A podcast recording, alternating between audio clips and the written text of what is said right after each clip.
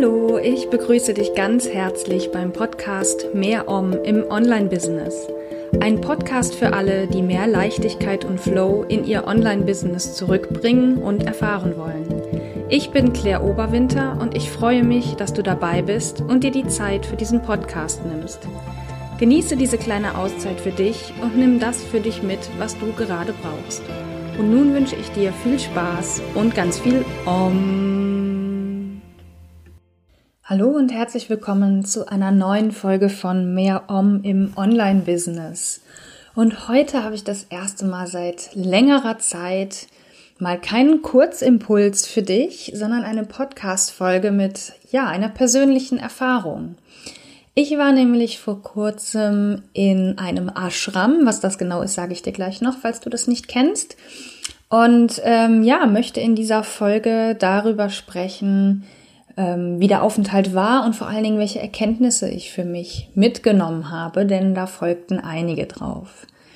Ja, ein Ashram ist letztendlich ein ähm, spiritueller Rückzugsort, in dem normalerweise Yoga gemacht wird, meditiert wird, wo es darum geht, spirituell zu wachsen, die eigene Yoga-Praxis, Meditationspraxis zu intensivieren und zu vertiefen. Und hier in Deutschland ähm, gibt es das Yoga-Ashram von äh, Yoga Vidya. Das ist eine sehr große, ja, quasi schon Organisation. Es ist ein, ein eingetragener Verein letztendlich. Und Yoga Vidya hat hier in Deutschland vier Ashrams im Laufe der letzten 25 Jahre oder fast 30 Jahre inzwischen sogar ins Leben gerufen. Und ich war eben vor kurzem in dem Hauptashram, also quasi in der Art Zentrale, in dem größten Ashram in Bad Meinberg. Das ist, liegt ungefähr zwischen Paderborn und Bielefeld.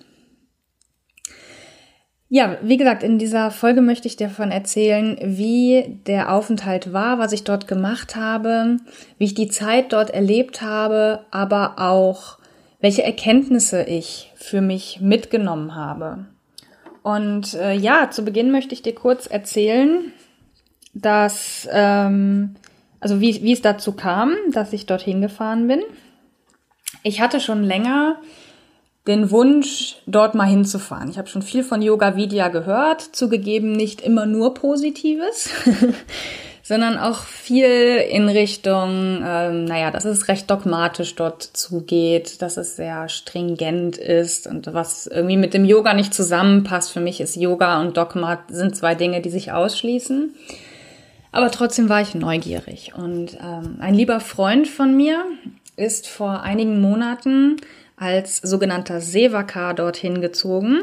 Ein Sevaka ist ein Mithelfer, der gegen Kost und Logis und ein Taschengeld, ein monatliches Taschengeld dort ja mithilft in einer bestimmten Stundenanzahl pro Woche, dort auch eben lebt und sein, sein Leben verbringt, dafür aber eben die Möglichkeit hat, ja, Teil der Gemeinschaft zu werden, das Leben dort mitzugestalten und äh, ja, die eigentlich eigen, eigene spirituelle Praxis zu vertiefen und zu intensivieren. Also quasi eine Art, ich will jetzt nicht von Mönch sprechen, aber es geht in die Richtung. und ähm, genau, das war so der, der Hauptanlass zu sagen, okay, ich, der Wunsch in das Ashram zu gehen war schon länger da. Und er äh, lebt jetzt eben seit ein paar Monaten da. Und das war so der Hauptanlass zu sagen, okay, jetzt mache ich das dann aber auch mal. Und dann haben äh, habe ich meine Familie gefragt, ob sie mitkommen wollen. Und wir hatten uns das Pfingstwochenende ausgesucht dafür. Und ja, ähm, ich war ganz erstaunt, dass meine Familie, also meine Kinder und mein Mann gesagt haben, ja klar, wir kommen gerne mit, wir wollen da auch mal hin. Und dann habe ich für uns alle eben den Aufenthalt dort gebucht. Ursprünglich war es so geplant, dass meine Kinder an einem Kinderseminar teilnehmen sollten, aber durch Corona ist ja so, sind ja so viele Pläne dieses Jahr ins Wasser gefallen. So auch dieses Kinderseminar. Wir haben aber dennoch als Familie entschieden, dass wir trotzdem hinfahren wollen, auch wenn das Seminar nicht stattfindet. Mein Mann wollte dann eher auf Aktivitäten dort verzichten, mir den Vortritt lassen, dass ich dort praktizieren kann, Yoga machen kann, meditieren kann. Und er hat sich dann in der Zeit um die Kinder gekümmert. Genau. Ähm, was habe ich denn dort überhaupt gemacht oder war, warum oder was was gibt es denn dort überhaupt zu tun in Anführungsstrichen? Es gibt auf jeden Fall einen relativ strikten Tagesablauf, wobei man, wenn man gerade, wenn man als Individualgast dort ist, so wie wir es waren, also ohne, dass wir an einem Seminar teilgenommen haben, hat man völle, völlige Entscheidungsfreiheit, ob man an den Aktivitäten, die angeboten werden, teilnehmen möchte oder nicht. Wenn man jetzt ein Seminar bucht, sind da natürlich gewisse Teile verpflichtend, vor allen Dingen, wenn es eine Weiterbildung ist, die man jetzt zum Beispiel als Yogalehrer macht. Und äh, es geht, es gibt immer den gleichen Tagesablauf. Es gibt morgens einen sogenannten Satsang. Das ist letztendlich eine, ja, eine ungefähr einstündige Zeremonie bestehend aus Meditationen, aus ähm, Mantra, Kirtan singen, aus ähm, ja, einer Lichtzeremonie, die durchgeführt wird. Also aus verschiedenen Anteilen. Es gibt immer, äh, also dies gibt es immer morgens und abends. Es gibt morgens und nachmittags jeweils eine Yogastunde. Dann gibt es ein spätes Frühstück um 11 und ein Abendessen um 18 Uhr. Und um diese Zeiten herum organisiert sich im Prinzip der ganze Alltag. Und ich selber habe an den Tagen, wo wir dort waren, wir sind freitags abends angekommen und montags mittags wieder gefahren, und ähm, ich habe dann letztendlich an allen Tagen bis auf den Freitag, da war es dann schon zu spät dafür, ähm, immer an ähm, einer Yogastunde und auch an einem Satsang teilgenommen. Teilweise war bei den Satsangs zumindest auch meine Tochter mit dabei. Das fand ich sehr, sehr schön, die mich dort begleitet hat. Und ähm, ja, war sehr angetan davon, wie offen sie das alles aufgenommen hat und wie viel Spaß und Interesse sie daran hatte. Ähm, ja, das war so das, was ich vor Ort gemacht habe. Erlebt habe ich den Aufenthalt ähm, als eine sehr ruhige Zeit. Ich habe mich auch bewusst zurückgezogen aus zum Beispiel aus Social Media. Also ich habe auch, ich nutze solche Zeiten immer gerne mal, solche Auszeiten, um ja, um offline zu sein. Das geht im Alltag bei mir unter, beziehungsweise ist auch so nicht unbedingt möglich, weil natürlich bei einem Online-Business, wenn ich da offline bin, das ist schon sehr schwierig.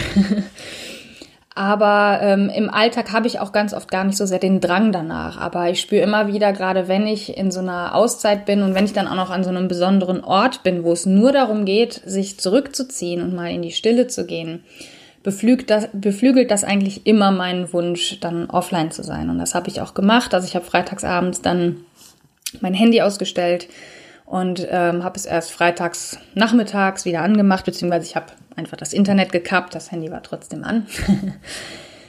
und ähm, ja, habe mich da völlig reingegeben in die Energie dieses Ortes und es war wirklich wunderschön, diese Energie aufzunehmen und in diese Stille zu gehen, weil das Ashram ist ist auch umgeben von wunderschöner Natur. Der Ort Bad Meinberg ist sehr klein und liegt ähm, ja in so, einem, in so einer Art Mittelgebirge, Gebirge, also ist relativ hügelig.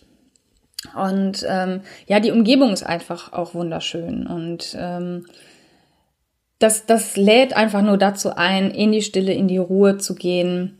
Und äh, das habe ich eben auch gemacht und bin völlig dort eingetaucht. Und ich habe, wie gesagt, auch an sowas wie den Satsangs teilgenommen, von denen ich vorher nicht 100% wusste, was mich erwarten würde.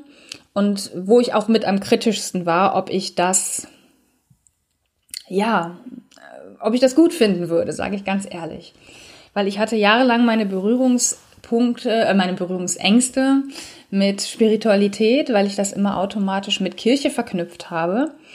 Und ähm, ich habe immer noch meine Grenzen diesbezüglich, aber ähm, ja, ich bin da viel, viel offener geworden durchs Yoga, durch meine Ausbildung, durch Meditation und äh, hatte trotzdem so meine Bedenken, ob das so für mich passt. und ja, habe mich da aber ganz reingegeben und war auch sehr begeistert davon und fand es so schön, einfach mitgehen zu können mit dem, was dort passierte und ähm, ja, ohne mich, mich schlecht zu fühlen oder komisch zu fühlen dabei. Also gerade in dem ersten Satzsang, an dem ich teilgenommen habe, hatte ich so ein bisschen die Überlegung oder dieses Gefühl, wieder in einem Gottesdienst zu sein, weil das in Teilen Gottesdienstähnliche Züge hatte. Und das meine ich tatsächlich gar nicht negativ. Also ich habe es früher negativ gesehen, aber als ich dort war, habe ich es nicht so empfunden, weil für mich war es in dem Moment, wo zum Beispiel alle aufgestanden sind, um äh, Verse zu rezitieren oder ähm, vorzusingen, sich wieder hinsetzen oder sich auch verneigen vor dem Altar. Da gibt's auch einen Altar mit den indischen Göttern. Und das war für mich, das fügte sich für mich alles ganz harmonisch ein. Und ich war über mich selber erstaunt, ähm, ja, wie offen ich da war und wie sehr ich da einfach mitgehen konnte, wo ich garantiert noch vor ein paar Jahren gesagt hätte, oh mein Gott, was ist das hier? also das zeigt mir einfach nur, dass ich da ähm, ja viele Schritte gemacht habe, viel Bewegung in das Thema Spiritualität bei mir reingekommen ist und ich das alles nicht mehr so ja auf, der, äh, auf die gleiche Art sehe und wahrnehme, wie ich es vor ein paar Jahren noch getan habe. Das war jetzt erstmal so, ja, ganz grob, wie ich die Zeit dort erlebt habe. Ähm, als wir dann gefahren sind, äh, merkte ich schon, dass ich, äh, ja, dass sich wieder etwas in mir verändert hatte. Ich finde es immer wieder spannend, dass solche, solche Auszeiten, solche ähm, Erlebnisse bei mir teilweise zu sehr, sehr intensiven Veränderungen führen können. Manchmal sind die auch subtil oder manchmal wird einfach nur noch was zusätzlich angeschoben, was eh schon im, in Bewegung war. Aber ich merkte auf jeden Fall, es hat sich wieder irgendwie was getan. Ich konnte es erstmal nicht richtig greifen. Und ein paar Tage nach dem Ashram ging es mir auch erstmal richtig blöd. Und ich fühlte mich ein Jahr zurückversetzt, gefühlsmäßig. Vor einem Jahr war die Zeit, wo ich mich versucht habe, in das normale Leben nach der Neuseelandreise wieder einzuleben, wo ich merkte, dass die Neuseelandreise noch sehr, sehr nachwirkte, aber noch nicht greifen konnte, was es war. Und über den ganzen Sommer hinweg hat sich das bei mir sehr intensiviert und nicht unbedingt zum Positiven. Also ich wurde immer verbissener, in meinem Business, weil die Dinge nicht so liefen, wie ich wollte. Gleichzeitig war innerlich viel in Bewegung und ich konnte es nicht greifen. Also das gesamte letzte Jahr war für mich ein bisschen schwierig emotional, bis auf die Neuseelandreise. und ich fühlte mich, wie gesagt, nach der Rückkehr, so zwei, drei Tage danach, wieder genau so wie vor einem Jahr, als ich so Probleme hatte, in den Alltag zurückzufinden. Und da komme ich jetzt zu meinen Erkenntnissen, die ich gesammelt habe, die nämlich sehr, sehr eng mit dieser, mit diesem Status oder mit diesem inneren Zustand von vor einem Jahr zu tun haben. Nämlich für mich die Erkenntnis, die sich gezeigt hatte, äh, diese Erkenntnis hatte ich eigentlich schon, als wir weggefahren sind, aber sie hat sich noch mal so ein bisschen erweitert in den letzten Tagen, ist, ähm, dass ich sowohl in Neuseeland als auch im Ashram einfach im Sein war. Es gab dort kein Müssen, es gab dort kein, keine Zwänge, keinen Druck. Es gab nur Leichtigkeit, Fließen lassen oder mich, mich ähm, ins Fließen begeben, ähm, im Hier und Jetzt sein, wahrnehmen, spüren, aufnehmen, verarbeiten. All das waren Dinge, die ich sowohl in Neuseeland als auch im Ashram erlebt habe. Und der Grund, weswegen ich mich nach dem Ashram-Aufenthalt ein paar Tage später genauso zurückversetzt gefühlt habe, also ein Jahr zurückversetzt gefühlt habe, war, dass mich dieser Aufenthalt getriggert hat. Es war nämlich, wie gesagt, genau das gleiche Gefühl wie nach Neuseeland und ich habe dadurch endlich verstanden, warum ich so viele, viele Monate der Neuseelandreise noch so hinterhergehangen habe und mich, mich zurückgewünscht habe weil ich diesen absoluten inneren Wunsch und Drang hatte, in diesen Seinszustand, in diese Leichtigkeit des Seins zurückzufinden, die ich dort erlebt habe. Und das war jetzt eine sehr, sehr wichtige Erkenntnis für mich, weil das war etwas, was ich lange nicht greifen konnte. Warum will ich immer wieder nach Neuseeland zurück? Ich dachte immer, es wäre ein Freiheitsthema, spielt mit Sicherheit auch mit rein, weil Freiheit ist mein höchster Wert. Und ich habe mich dort natürlich auch sehr frei gefühlt. Es gibt aber viele Momente, in denen ich mich hier auch frei fühle. So ist das nicht. Und grundsätzlich gestalte ich mir mein Leben, wie ich es für richtig halte. deswegen dachte ich auch erst, es wäre ein, ein Freiheitsthema, weil das eben, weil das, der Wert Freiheit bei mir so, so durchdringend ist. Aber im Nachgang ist mir jetzt bewusst geworden, dass es das Thema Sein war. Also im Hier und Jetzt sein und die Leichtigkeit des Seins erleben. Und was das für mich jetzt bedeutet, ist, dass ich versuchen möchte, im Alltag diesen Zustand mehr zu erleben. Und dazu komme ich gleich noch. ähm, was, äh, wie ich dorthin komme, in Anführungsstrichen. Ich hatte auch, als ich dort war, tatsächlich kurzzeitig überlegt, könnte ich mir auch vorstellen, hier zu leben, wie mein Freund, der dorthin gezogen ist, als Mithelfer. Und von der Grundstimmung her würde ich sagen, ja. Aber mir würde es nicht nur schwer fallen, es wäre für mich nahezu ein Ding der Unmöglichkeit. Also nicht, nicht aufgrund der äußeren Umstände, sondern aufgrund meiner inneren Überzeugungen, mein Leben hier, wie es jetzt ist, aufzugeben das es ist aber auch deswegen ein klares Nein, weil mir dann bewusst geworden ist, dass ich diese, ich sag jetzt mal, dieses Problem, diese Herausforderung im Alltag in den Seinszustand zu kommen, dort auch wieder antreffen würde. Denn wenn ich dort nach einer gewissen Anfangsphase, nach einer gewissen Anfangszeit der Umgewöhnung dort ankommen würde innerlich, wäre das mein Alltag. Und dann wäre ich nicht mehr in diesem, äh, ja, in dieser besonderen Situation, ich bin nur ein paar Tage hier und kann völlig eintauchen, sondern das wäre dann mein neues Normal. Und dann würde es mir, glaube ich, genauso schwer fallen, in diesen Seinszustand zu finden, wenn das mein neues Normal wäre. Dann würden auch dort alte Muster wiederkommen von, von Druck, von Stress, von äh, ja, innerer Enge und so weiter. Alles das, was ich hier auch immer noch in meinem Alltag manchmal erlebe.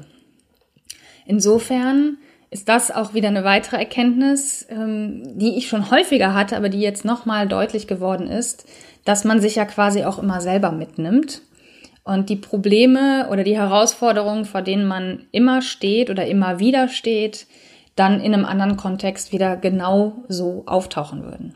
Deswegen würde mir ein ein Umzug ins Ashram, ein Leben dort insofern nicht helfen, als dass alte Muster auch dort auftauchen würden. Und es geht also mehr darum, diesen Seinszustand, den ich im Ashram und auch in Neuseeland erlebt habe, wie gesagt, mehr in meinen jetzigen Alltag zu integrieren. Also meinen jetzigen Alltag mehr auf diesen Seinszustand auszurichten, als umgekehrt. Also nicht meinen Alltag äh, zu verändern, sondern meinen inneren Zustand zu verändern. Wichtige Erkenntnis, die wirklich jetzt mal sehr, sehr tief durchgedrungen ist, auch wenn ich sie schon vorher ein paar Mal hatte. ja, aber wie schaffe ich es denn, in Sein zu kommen? Und da ist mir die Tage auch nochmal sehr, etwas sehr bewusst geworden.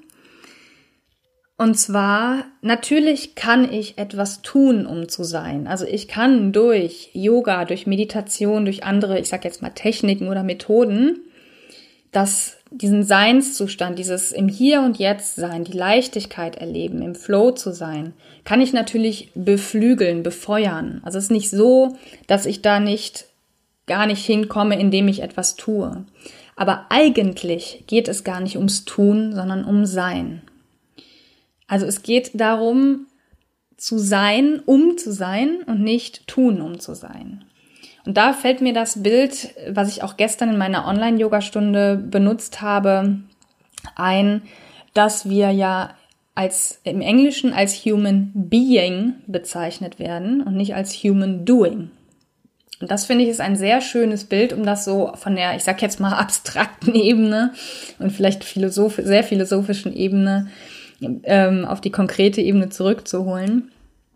Dass es eben nicht darum geht, etwas tun, um einen Seinszustand herzustellen, sondern diesen Seinszustand aus mir heraus zu kreieren. Wie das funktionieren kann oder soll, muss ich gestehen, weiß ich selber noch nicht. Aber das ist eine spannende Aufgabe für mich in der nächsten Zeit. Ähm, ja, da genau hinzuschauen und noch mehr Bewusstsein für diesen Seinszustand zu entwickeln.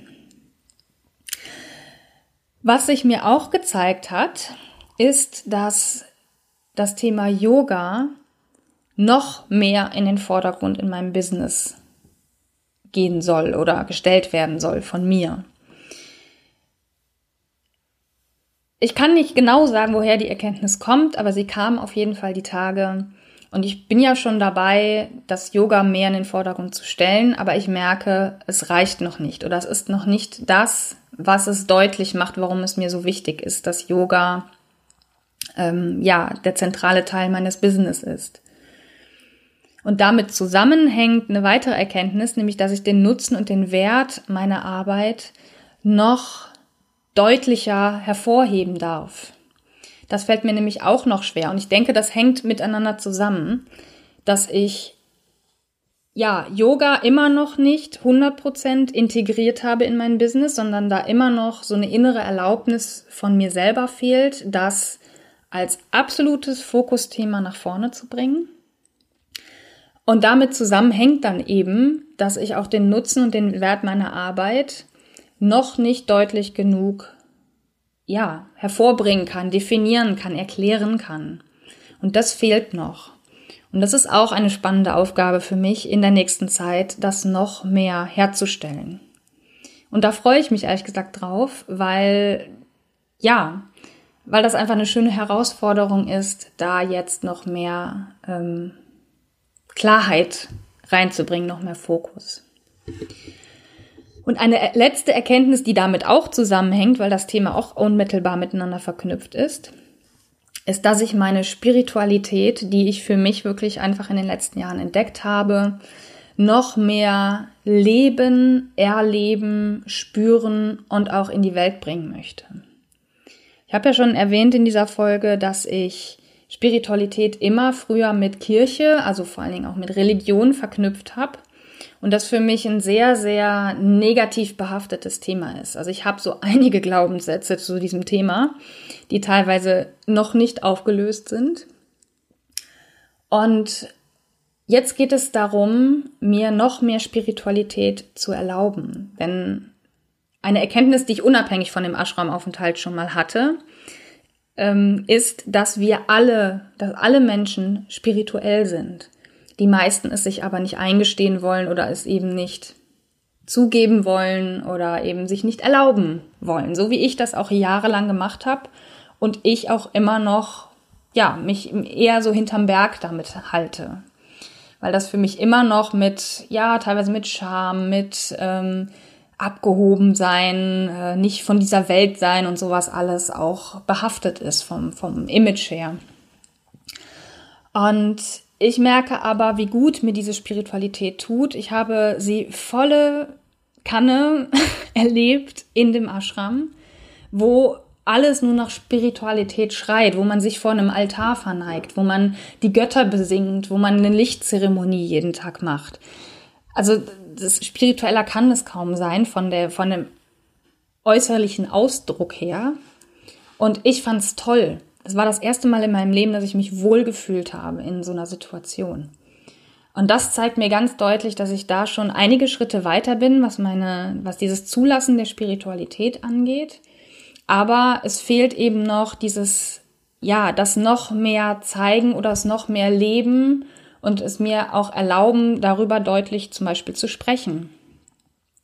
Ohne Angst zu haben, abgewertet zu werden dafür oder als jemand gesehen wer zu werden, der den Kopf in den Wolken hat und nicht bodenständig ist oder so. Und da, das ist etwas, an dem ich dann auch in der nächsten Zeit ja, dran arbeiten kann und darf, aber ich möchte das auf jeden Fall noch mehr in mein Leben und auch ins Business integrieren. Ja, das waren jetzt so einige Erkenntnisse in dieser Folge zu meinem Ashram-Aufenthalt.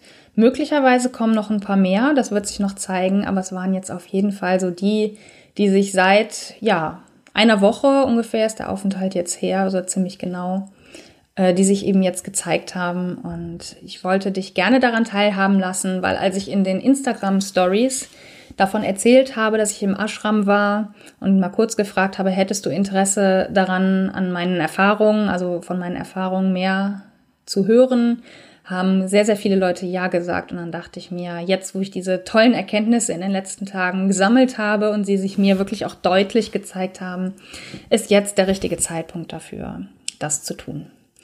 Ich hoffe, dass es dir ja gefallen hat, dass du für dich auch etwas mitnehmen konntest.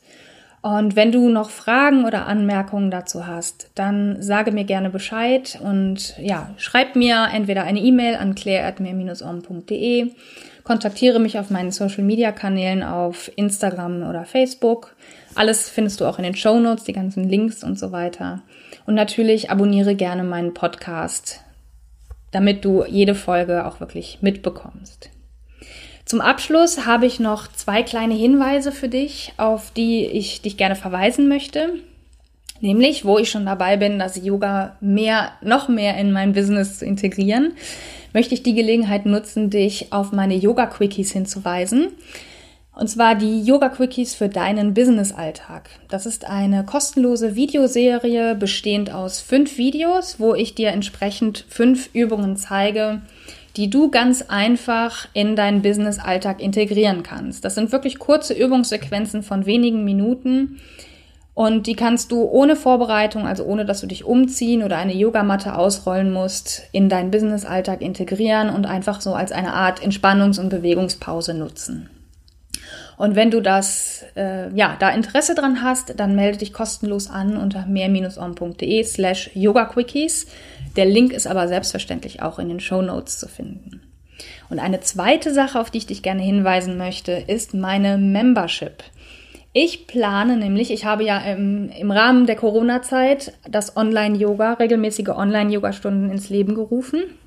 Und meine bisherigen Teilnehmerinnen und Teilnehmer schreien danach, dass es weitergeht und ich ebenfalls. und ähm, ja, ich habe das, diesen, diesen Wunsch, diesen Bedarf kombiniert mit der Idee, die ich sowieso schon länger hatte, nämlich eine Membership ins Leben zu rufen, in der es nicht nur um Yoga geht, aber vorrangig ähm, und wo ich aber das Thema Yoga und Coaching, was ich ja ohnehin bediene oder wo ich sowieso für stehe, kombiniere und das immer aufs Business bezogen. Also es soll oder es wird Themen geben, die im Yoga ihren Ausdruck finden durch eben themenspezifische Yogastunden, die aber immer einen Bezug zum Business herstellen. Details und so weiter folgen noch. Worauf ich dich jetzt gerne hinweisen möchte, ist meine Warteliste für die Membership.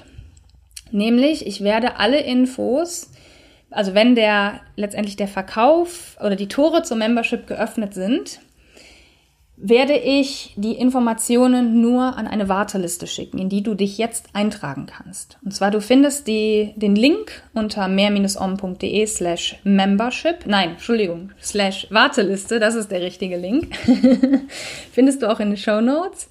Und da kannst du dich ganz unverbindlich in die Warteliste eintragen. Und sobald es losgeht mit der Membership, also sobald du beitreten kannst, dann bekommst du alle Infos über diese Liste. Und wie gesagt, nur dort. Ich werde nirgendwo anders die Informationen zur Membership verbreiten, sondern nur über die Warteliste. Der Vorteil für dich ist, es ist eben ein, ein neues Produkt. Ich starte ganz neu mit dieser Membership und werde natürlich allen Gründungsmitgliedern, also allen, die jetzt in der ersten Runde direkt dabei sind, einen besonders guten Preis machen. Später wird der Preis auf jeden Fall höher sein. Das heißt, wenn du Interesse hast, so jetzt einem günstigen Preis, der für dich, solange du Mitglied bleibst, auch immer gleich bleibt, wenn du da dabei sein möchtest, dann trage dich für die Warteliste ein, um dann zum gegebenen Zeitpunkt alle Informationen zum Membership zu bekommen. Vielen Dank fürs Zuhören und wenn du eben etwas mit mir teilen möchtest zu dieser Folge, dann freue ich mich sehr auf deine Rückmeldung. Ansonsten danke ich dir ganz herzlich für deine Zeit, fürs Zuhören und auch, dass du Teil meiner Community bist. Das ist mir die Tage auch nochmal sehr bewusst geworden, wie dankbar ich bin für all die Menschen, die Teil meiner wunderbaren Mehr Om im Online-Business Community sind. Also vielen, vielen Dank dafür. Namaste und immer schön Om, deine Claire. Das war Mehr Om im Online-Business. Ein Podcast für alle, die mehr Leichtigkeit und Flow in ihr Online-Business zurückbringen und erfahren wollen. Wenn dir diese Folge gefallen hat, abonniere und bewerte gerne meinen Podcast bei Apple Podcasts, Spotify oder wo auch immer du ihn sonst hörst. Ich hoffe, du hast etwas für dich mitgenommen, was gerade genau für dein Leben und Business passt. Bis zum nächsten Mal und immer schön Om.